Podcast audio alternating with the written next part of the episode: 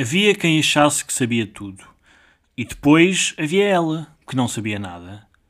Planos para daqui a cinco anos? Ela sabia lá. Estar viva? Ter saúde? Ser feliz? A sociedade pressionava a saber sempre tudo. O que queria ser, onde queria chegar, quando faria aquilo. É como se a falta de objetivos específicos fosse um ultraje para quem vivia à sua volta, a tal ponto que lhe causava ansiedade. Porque toda a gente parecia saber tudo menos ela. E depois passava por irresponsabilidade, por desleixo, mesmo em entrevistas de emprego. Onde é que a Joana se vê daqui a 10 anos? Senhores, ela nem sabia o que queria jantar amanhã. Mas que fixação é essa com os planos? Acham que por delinearem um futuro tão à risca ele vai sair exatamente como planearam? É que não. Ou talvez sim, para uns raros casos, mas para a maioria, nem por isso. Porquê criar essa pressão com um futuro que ainda não existe? Ela não queria a frustração de falhar. Até porque falhar é normal, é aceitável, é humano, e se nos comprometemos a objetivos tão fixos a longo prazo, a probabilidade de falhar é enorme. Porque a vida não é só mérito. Tem um pouco de mérito, mas tem uma grande dose de sorte, de oportunidade, de acaso. Há demasiadas variáveis e a pressão de quem não respeita as variáveis mexia com ela. Parece que a queriam obrigar a não as respeitar também.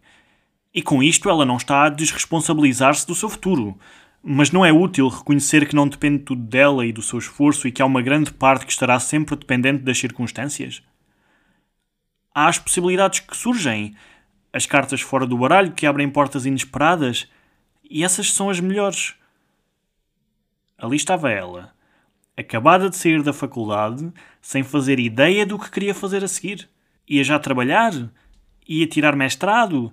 Ia tirar uns meses para descansar? Ia pastar cabras para a Serra Nevada? A vida é um leque de possibilidades.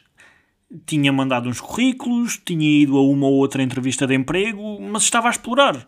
Explorar caminhos, explorar possibilidades, explorar futuros e isso saber-lhe-ia super bem se não houvesse tanta pressão externa para que criasse um plano. Pronto, a partir de agora estava decidida. Sempre que lhe perguntassem, ela sabia o que diria. Joana. Pessoa sem planos. A pensar no futuro. Não sabe o que vai fazer na próxima semana. Talvez decida entretanto. Talvez não. Talvez decida um plano para o próximo ano. Mas talvez não. O que vier será bem recebido. Como vier, sem pressão, é lá de chegar lá. E os obcecados com o controle que a vejam. E a julguem, não lhe interessa. Interessa um pouco, vá, mas só um pouco. De qualquer das formas, ela é livre.